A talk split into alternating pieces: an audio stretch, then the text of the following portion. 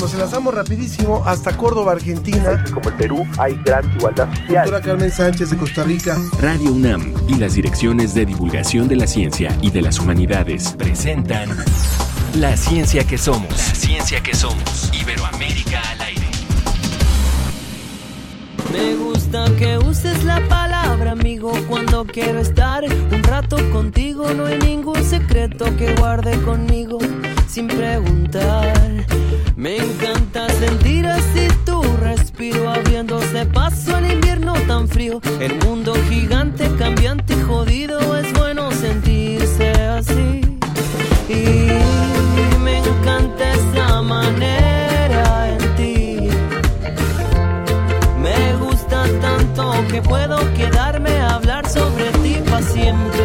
Me encanta esa manera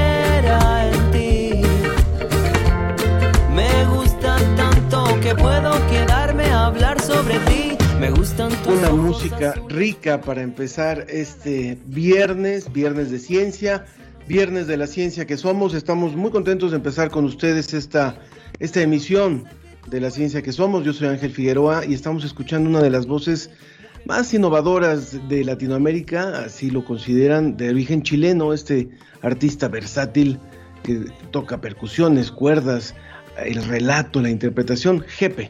Y con esto arrancamos y le decimos de qué vamos a hablar hoy.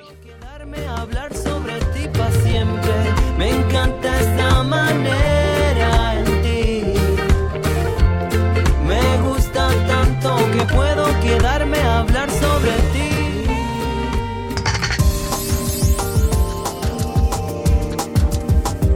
Una nueva prueba de anticuerpos que detecta con una sola muestra de sangre tres tipos de anticuerpos y cuatro proteínas del virus SARS-CoV-2.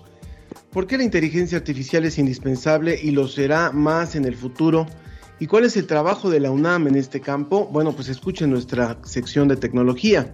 Sobre la mesa platicaremos de la función social de los fotoperiodistas que han registrado la pandemia y científicas mexicanas frente al cambio climático, una iniciativa que busca informar y concientizar acerca de la crisis climática. Esto es parte de lo que tendremos el día de hoy, de manera que siempre lo invitamos a que forme parte de este esfuerzo a través del Facebook en la ciencia que somos, a través del Twitter en arroba ciencia que somos.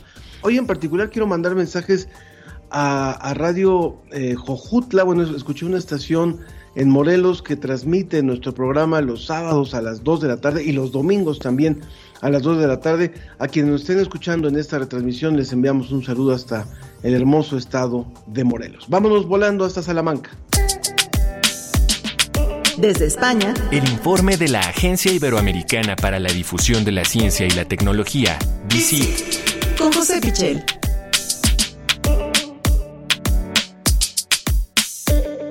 Querido José, eh, no sé cómo está el clima por allá por Salamanca, pero aquí eh, en la Ciudad de México hace friecito, ha estado lloviendo, está el viernes como para quedarse en casa. No sé tú por allá. Hola Ángel, ¿qué tal? Buenas tardes desde aquí, buenos días para vosotros. La verdad es que eh, hemos tenido hasta hoy unos días también muy fríos aquí en Salamanca, pero parece que a partir de este fin de semana va a ser todo lo contrario. Vamos a pasar a tener eh, un calor casi de, verano, así que de un extremo a otro nos vamos en esta primavera, que como buena primavera es un poco alocada.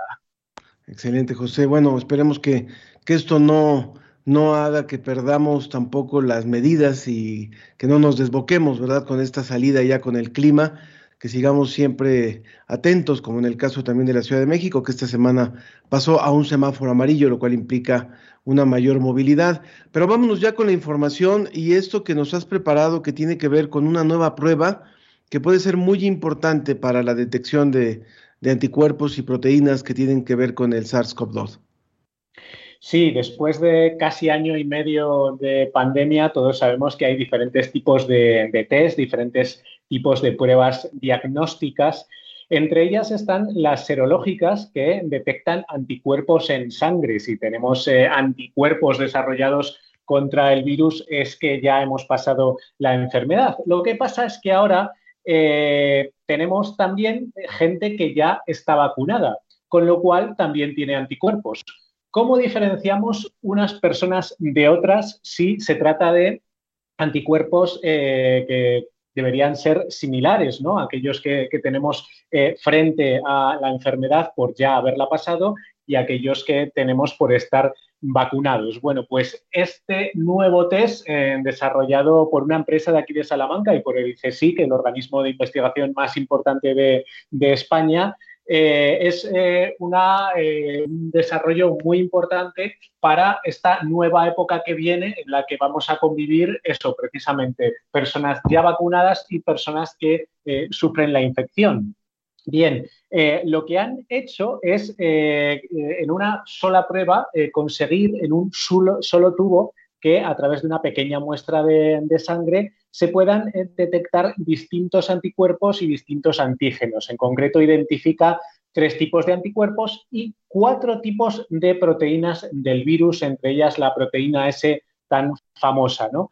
¿Y qué es lo que ocurre? Claro, hay, eh, en el caso de, los eh, vacunados, generamos anticuerpos solo frente a la proteína S, porque eh, es el antígeno que utilizan las vacunas. Sin embargo, cuando hemos estado en contacto con el virus real, los anticuerpos también se generan frente a otras partes del virus. Por eso, este test detecta hasta cuatro tipos diferentes de proteínas del virus. Además, eh, se hace con eh, una técnica que se conoce como citometría de flujo, eh, que normalmente se aplica a análisis celulares y emplea luz láser. En este caso, es la primera vez que se utiliza para un análisis serológico, un análisis de muestra de sangre para determinar eso, la, la infección por SARS-CoV-2 o eh, que hemos sido vacunados. Y claro, eh, todo esto que aporta en esta nueva época, eh, como digo, en la que ya muchísimas personas, millones de personas ya están por suerte vacunadas, pues puede ser una importante aportación para estudiar la inmunidad y para seguir la respuesta inmunitaria.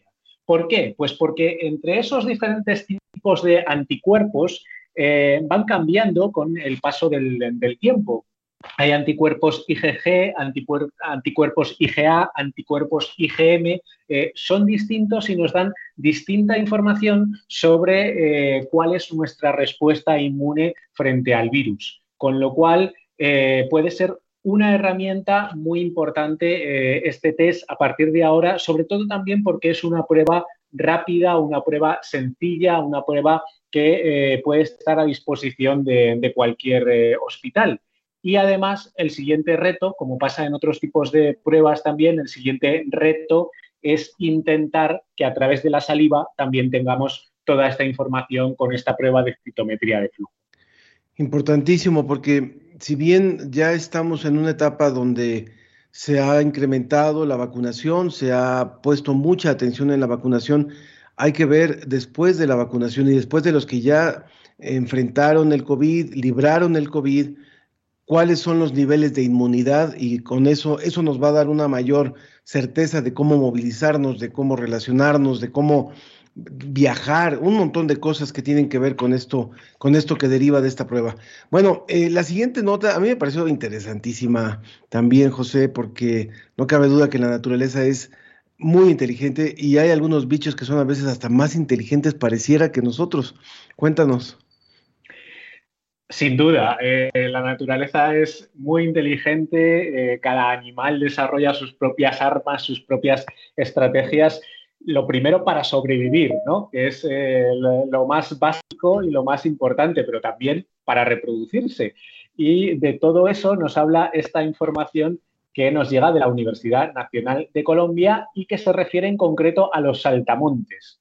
Y es que hay un tipo de saltamontes que normalmente cantan eh, por la noche, pero no lo hacen cuando la intensidad de la luna, el brillo de la luna, eh, es eh, muy...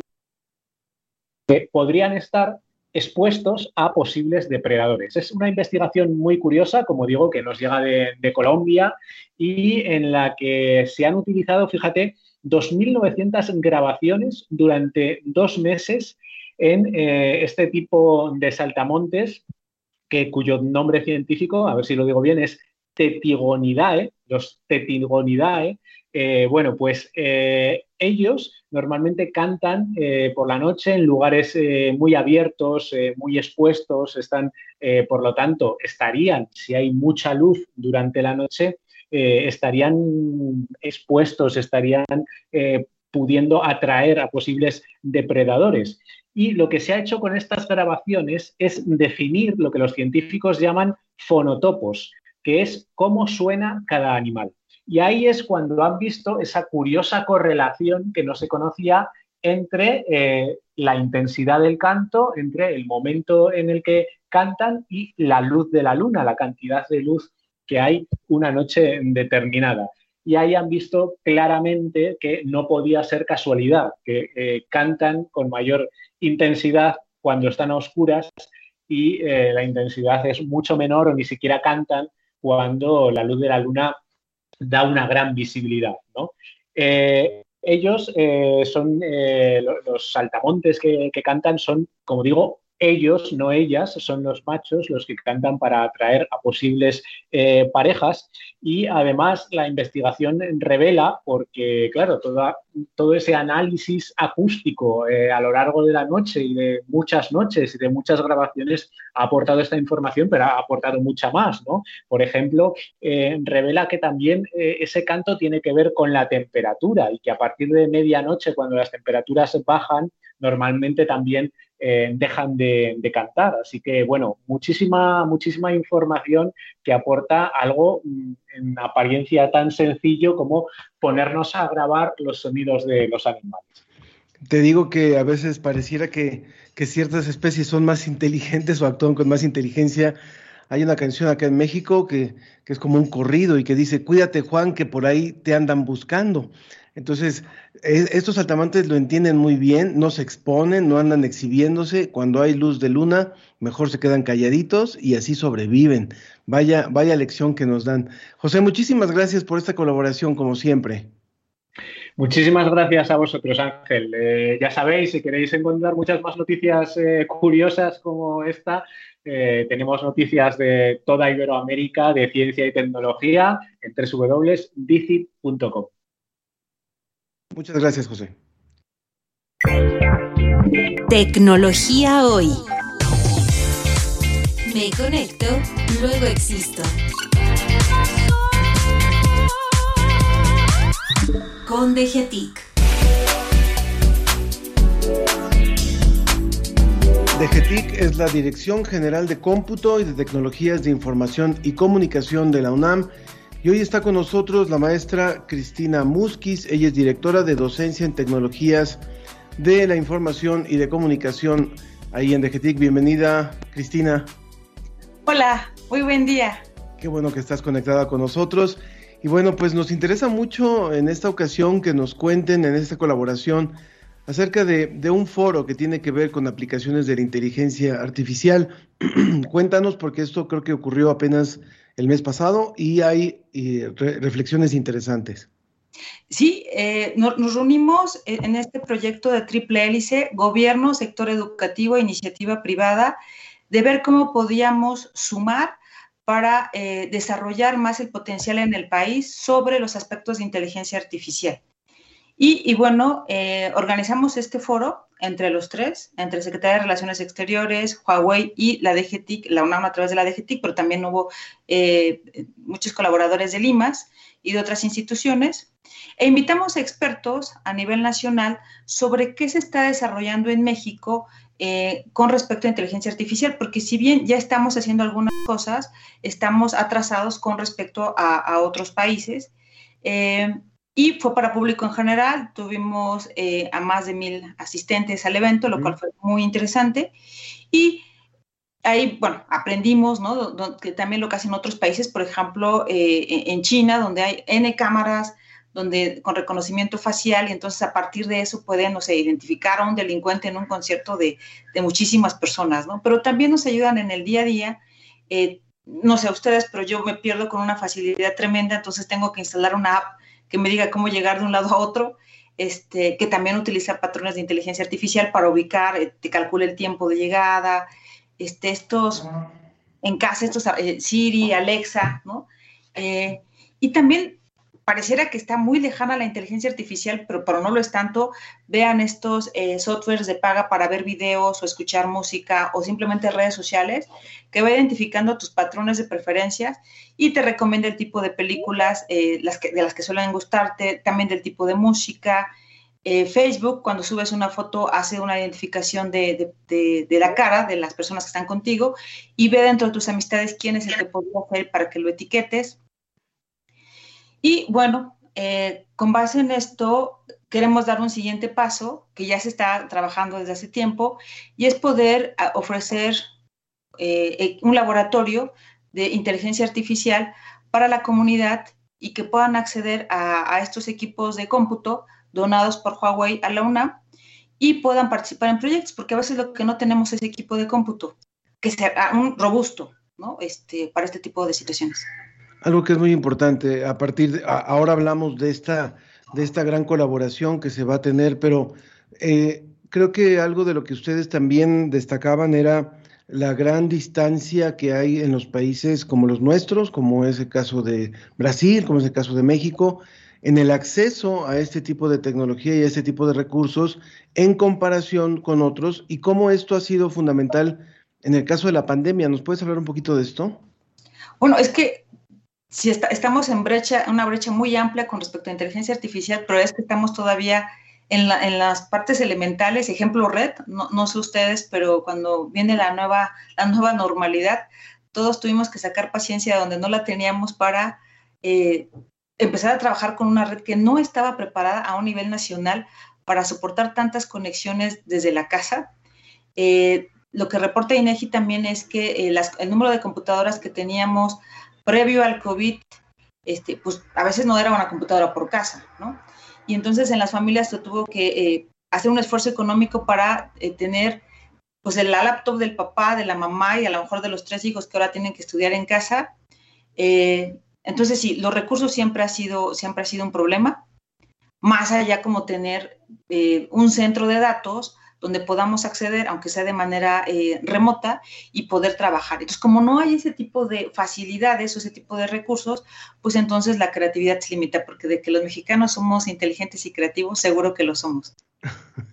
Bueno, ahora, sí, cuéntanos por favor sobre a qué, a qué se llegó también con esta colaboración entre una empresa, eh, la, el gobierno federal y eh, la universidad en este caso.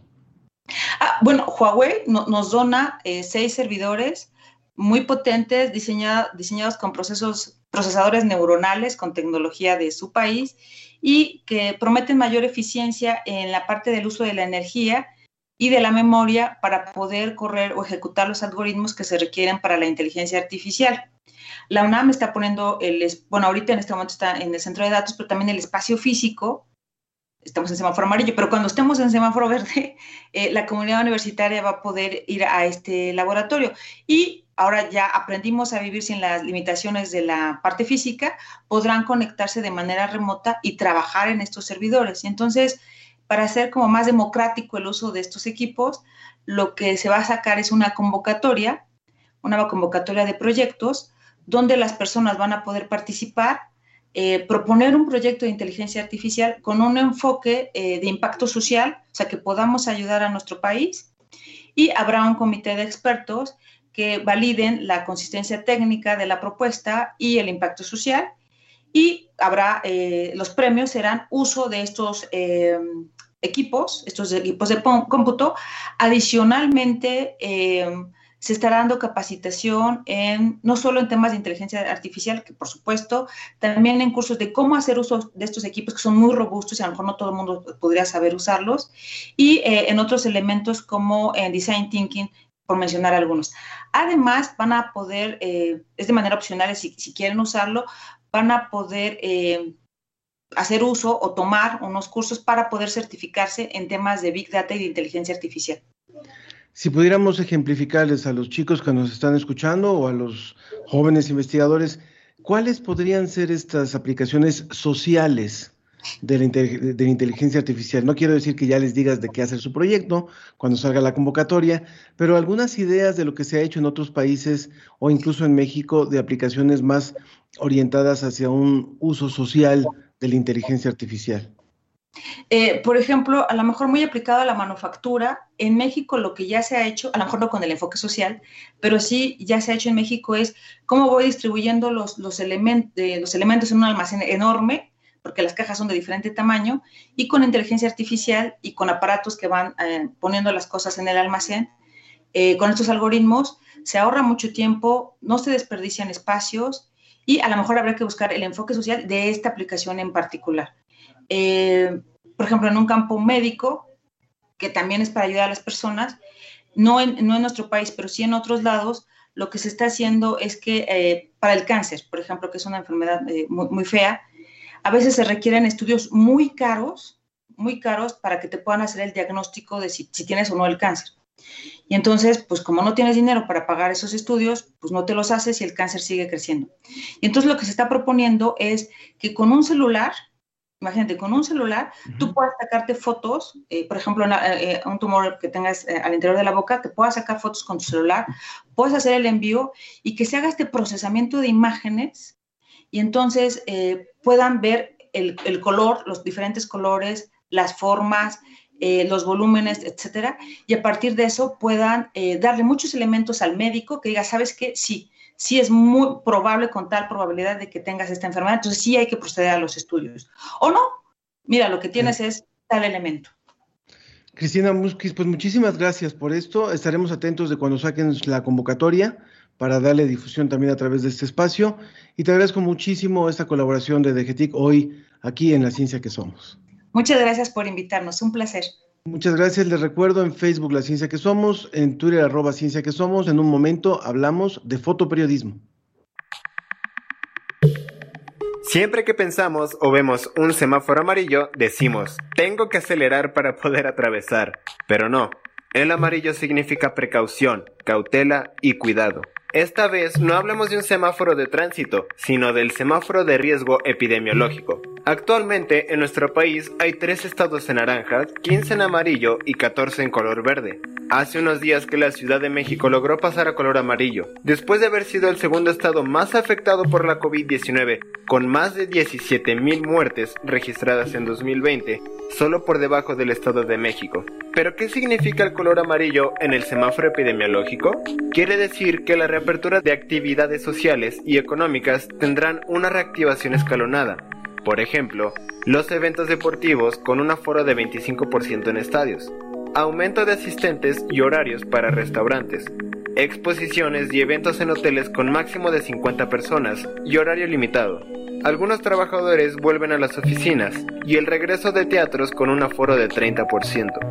Aunque la vacunación está avanzando y los índices de hospitalizaciones y contagios disminuyan, no tenemos que bajar la guardia. El uso de cubrebocas es indispensable para poder asistir a los lugares mencionados. Además de la sana distancia, el gel antibacterial, una adecuada ventilación en lugares cerrados, aun cuando ya estén inmunizados. Ha sido un largo camino y una dura batalla para el personal médico de primera línea, y la economía está en un momento muy frágil. En todos está el deber y responsabilidad de mantener el semáforo amarillo y no regresar a un confinamiento total. La ciencia y sus respuestas están sobre la mesa.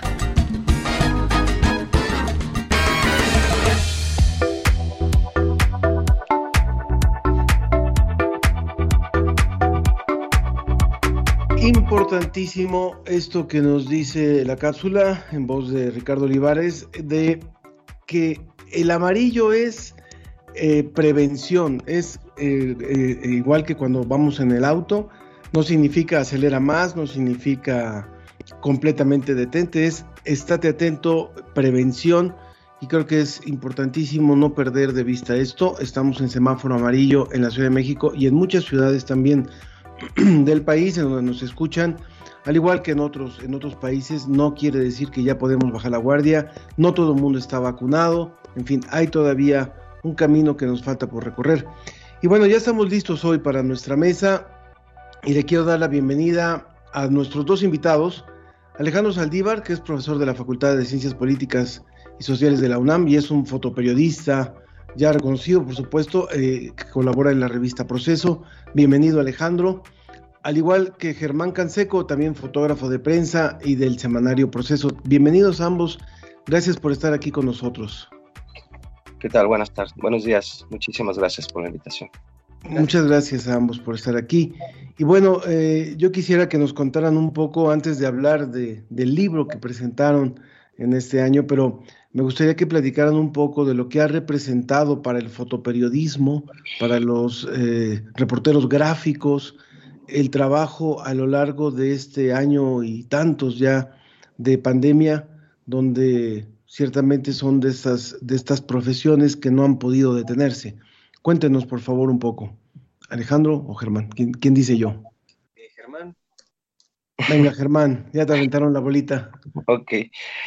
Pues bueno, creo que esta, eh, como a todos nos agarró con una, más, una mano atrás y otra adelante, eh, sin saber mucho qué hacer en el principio de, la pandemia. creo que el, el fotoperiodista, el reportero gráfico, el fotógrafo, como se le quiera llamar, en un momento dado eh, fue el que sostuvo, mantuvo la información en los diarios y en, las redes, sobre todo los primeros tres, cuatro meses de esta pandemia.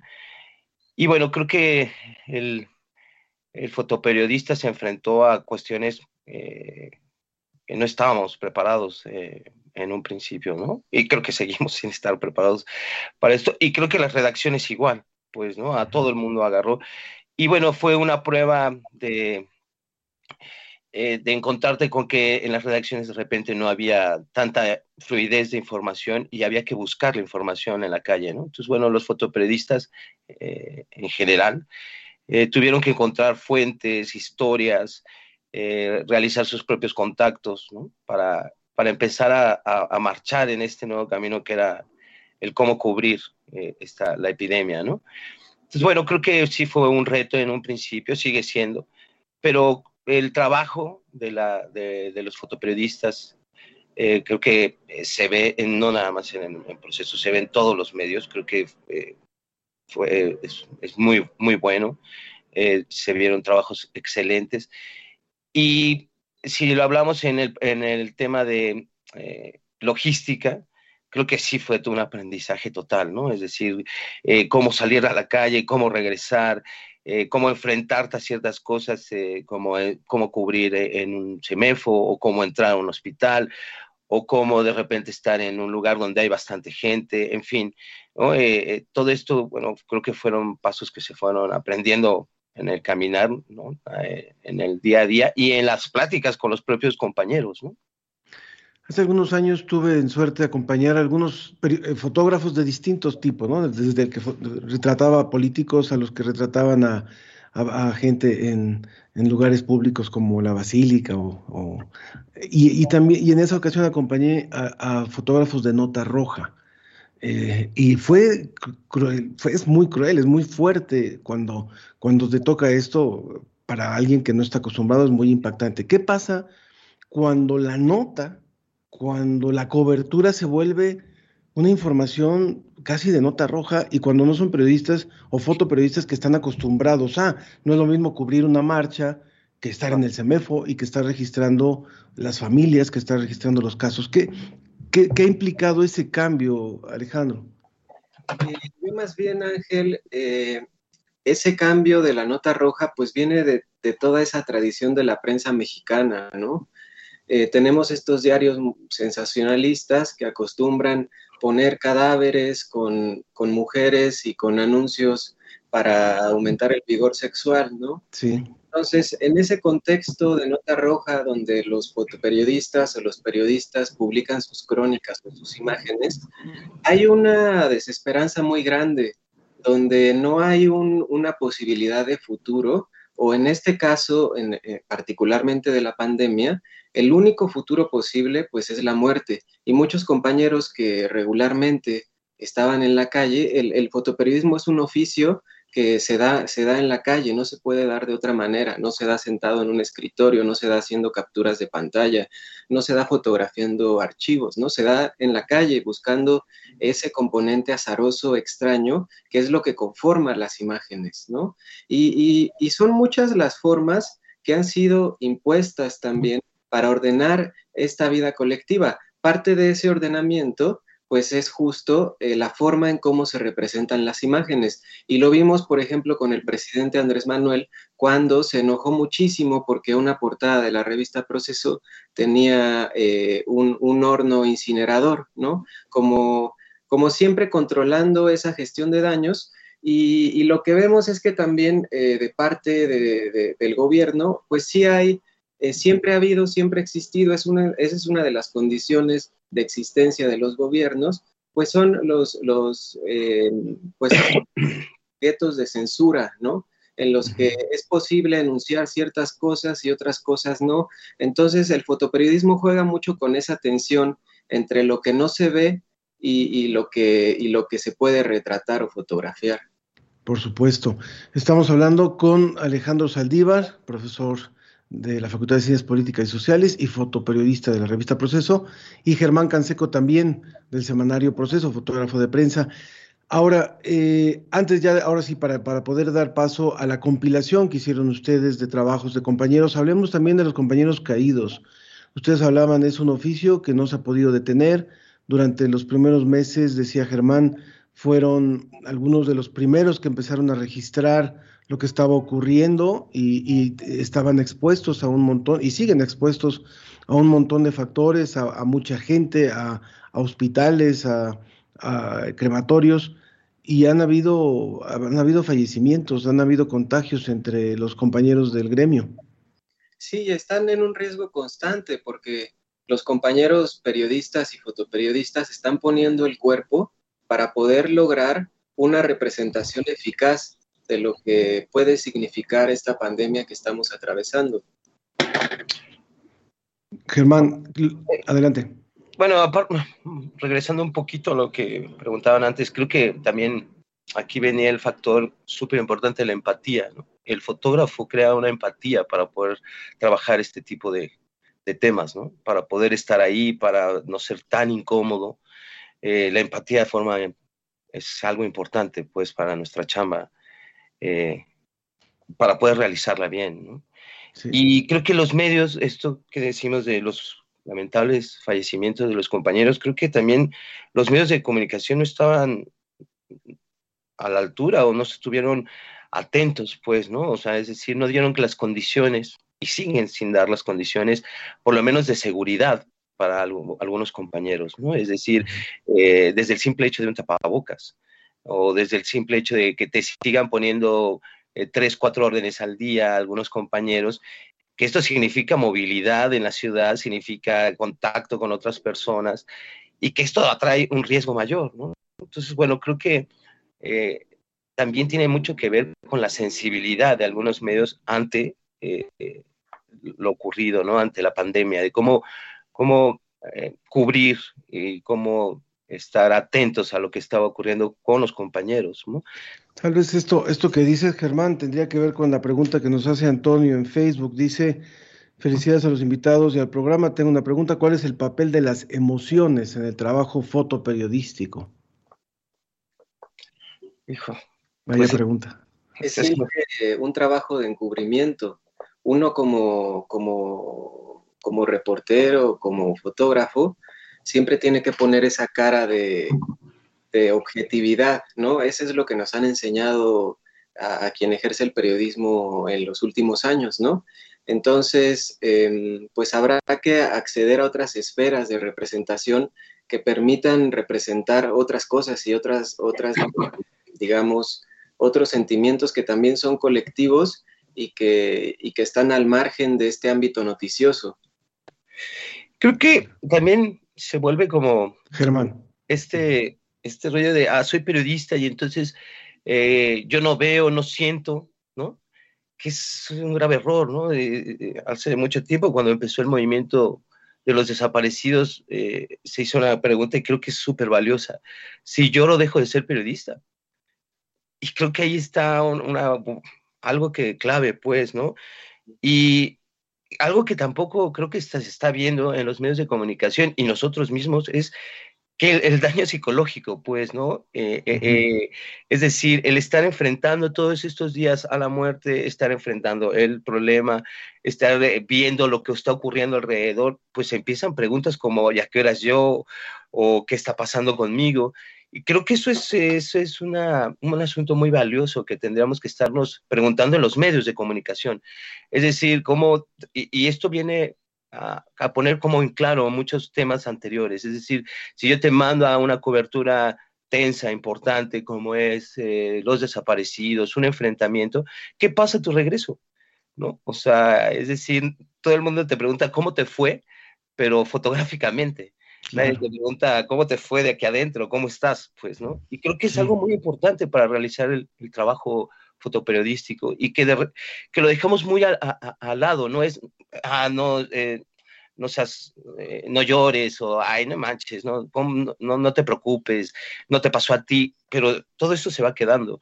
Y creo que es algo muy importante que se debería discutir en los medios de comunicación, no por la pandemia, sino por todo lo, por cómo eh, se ven los cuidados a un fotoperiodista o a un periodista. Creo que todos los medios de comunicación deberían de tener un departamento de contención. Sí, ¿no? Por supuesto. Dice Mario Alberto Mora también, soy aficionado a la foto y la charla es muy interesante. No suele sacar la cámara y darle clic. Hablemos ahora, por favor, del libro que ustedes eh, elaboraron. Cuéntanos, por favor, de este libro cuántas fotografías compila, qué tipo de fotografías compila. Por favor, Alejandro, cuéntenos, por favor, qué, presenta esto. Es un, es un libro que, intenta ser un, libro de fotos eh, que documenta ese, ese primer momento de la pandemia. En este libro eh, participan, participamos Germán, participo yo, participa el compañero Benjamín Flores, Octavio Gómez, Ramón Miranda y Miguel Di Mayuga que son los compañeros que integran el departamento de foto de la revista Proceso. Este, y lo que se intentó ahí fue como, como introducir al lector en este, en este problema pandémico a través de la ciudad.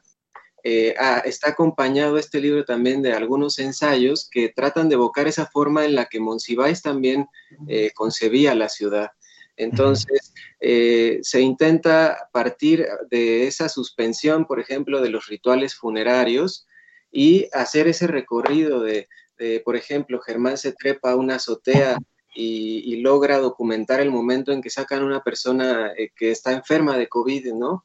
Eh, y son justo esos, esos momentos, ¿no? Ese contacto con la realidad el que, el que genera imágenes interesantes al final, imágenes que van participando de una memoria colectiva em, y que son imágenes además eh, eh, realizadas por personas que están capacitadas para ver, para compartir su mirada, ¿no?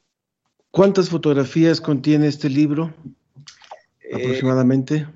Pues mira, son muchísimas, de, seguro son más de 100 cada, cada uno tiene, tiene un apartado en el cual también cada uno muestra su visión muy particular del mundo. No son iguales las fotografías eh, de Germán que las de Octavio, ni las de Benjamín son iguales a las de Raúl, ¿no? Entonces cada una va tratando de establecer como esos encuentros o esas eh, oportunidades que hay de contacto con, con lo real. Eh, ¿Cuántos periodistas, cuántos fotoperiodistas trabajaron, colaboraron en esta, en esta edición? Eh, son son eh, Germán, Miguel, Benjamín, Octavio, Eduardo, Raúl y un servidor. Además de que viene con un texto introductorio del exdirector de la revista y ahora coordinador de ediciones Proceso, Rafael Rodríguez Castañeda, donde eh, pues describe un poco también cuál es la percepción de él como director de un medio acerca de los personajes fotógrafos que trabajan en, este, en estos códigos de interpretación y de representación, ¿no? Nos dice Montserrat Iglesias, excelente trabajo y grandes cápsulas también. Eh, hay, hay algunos comentarios del público que, serían interesantes conocer también sobre eh, cuáles ¿qué, presentan estas fotografías? Nos describías, por ejemplo, la que Germán hizo, eh, desde una azotea registrando el momento en el que un paciente es, llevado de su casa hacia el hospital. ¿Cuáles son las fotos que más han impactado a los que han conocido el libro, por ejemplo? Pues mira, podemos darles una pequeña probada que las imágenes también funcionan como una suerte de introducción. Entonces, cuando ustedes dan el pase, el pase de página, ¿no? para ver realmente el contenido, eh, lo que vemos es una foto de cada uno eh, de distintos momentos. Hay otra foto también muy interesante que es de Miguel Di Mayuga, donde justo también están sacando ahora no, no un cuerpo enfermo, sino un ataúd, eh, con, esta, con este fondo de, de la periferia, ¿no? De, en, en, Ecatepec. tenemos también, pues, estos espacios que quedaron vacíos, que quedaron sin gente, y finalmente, pues esta, este camino que siguen los cuerpos hacia, pues hacia el, hacia el horno incinerador, ¿no? Y, estos momentos también de prueba donde, donde se, veía si, si, o donde se ve todavía esas pruebas siguen haciéndose, eh, y es la documentación también de cómo va surgiendo todo eso, ¿no? Es como, como volver a ver, es como volver a asistir un poco a estos momentos donde la gente tenía muchísimo pánico y no, no, no podía salir a, la calle, ¿no? Eso vale la pena decirlo. Un momento, Germán, que finalmente el libro retrata, es como una, una instantánea de un momento específico de la pandemia, que fue los primeros meses de la pandemia. Germán, tú querías hablar. Sí, y creo que aquí es interesante también ver cómo qué qué es lo que queríamos también transmitir en ese momento. Por ejemplo, creo que eh, estábamos muy llenos, lo hablo muy personal, de imágenes muy cruentas, es decir, yo también así sé, estar en semefos, estar en panteones, ¿no? Eh, en crematorios, viendo todas estas escenas, pero también estaba la otra historia que, por ejemplo, yo intenté de repente capturar, que eran como estas historias de vida, ¿no? Eh, eh, dentro de la pandemia, ¿no? Entonces era como encontrar, por ejemplo, el trabajo de, de, los bebés nacidos en la época COVID, que para mí era como decirle a la gente, sí, pero aquí hay, aquí hay una nueva generación, ¿no? Que está naciendo dentro del problema y está viva. O la gente, la, de eh, la doctora de la tableta que se preocupaba por introducir estas imágenes o estas llamadas eh, con los pacientes hacia sus familiares y este era el puente y el contacto, ¿no? O eh, en la recuperación de algunos eh, que tuve la oportunidad de estar en hospitales, pero también ver cómo gente que estuvo bastante tiempo en el hospital se recuperaba y llegaba nuevamente a su casa. Entonces, creo que también dentro de estas historias estaba este mensaje, ¿no? De, de fuerza y de decir, bueno, sí, pero estamos aquí, y, continuamos. Y, era como no contribuir un poquito en, este, en esta manera de, de, alzar eh, un poco la, la, mirada y decir, bueno, no todo está tan terrible, pues, ¿no? Entonces creo que esto nos da una oportunidad o nos dio una, o nos sigue dando una oportunidad de hacer lo que más nos gusta, que es contar historias, ¿no? de, de, contar más allá. Muchísimas gracias. Recuerden, La Pandemia, Memoria Gráfica, es de Editorial Proceso. ¿Y dónde la pueden conseguir? Nos pregunta Mario Alberto Mora. Eh, oye Ángel, ¿te parece que si hacemos un comentario final brevísimo? Nos queda un minuto, muy, muy poquito.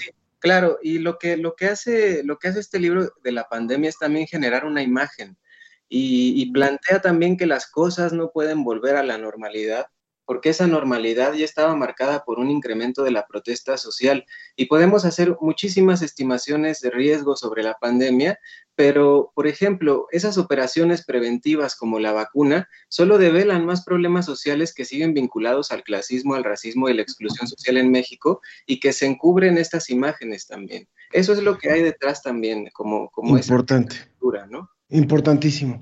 Pues muchas gracias, Alejandro, muchas gracias, Germán. Gracias y gracias, por este trabajo también. Les agradezco. Muchas gracias. Conoce a las mujeres que hacen ciencia.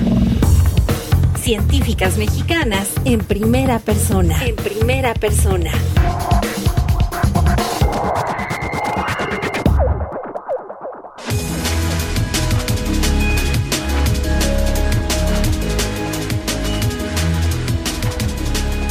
Con nosotros Carolina Gámez, ella es fundadora de Plantiva México y coordinadora general de Mexicanas frente al cambio climático. Bienvenida, muchas gracias por estar aquí con nosotros. Gracias Ángel, muchas gracias por la invitación, de verdad que es un gusto para nosotros compartir pues estos espacios. Encantados. Cuéntenos por favor qué es, quiénes son Mexicanas frente al cambio climático y cuál es el objetivo de esta organización. Mira, Ángel, pues te cuento rápido. La verdad es que fue un colectivo que nació en plena pandemia, dentro de todo lo malo que nos ha tocado vivir. Nos tocó juntar a varias mujeres eh, dentro de científicas mexicanas, pusimos ahí una convocatoria con una inquietud de poder darle difusión y divulgación a este tema tan importante ambiental que en nuestro país, pues creo que no estamos lo suficientemente informados. Entonces, eh, pues en plena pandemia nos juntamos, mujeres de México, pero que están por todos lados. Hay unas en Europa, hay otras este, en Estados Unidos. Entonces, realmente el Internet fue nuestro aliado de poder hacer la convocatoria y juntarnos. Y dentro de este colectivo, pues hay alrededor de 100 mujeres. Y de estas 100 mujeres, pues tenemos un grupo clave que es la coordinación que nos ayuda a mover todo.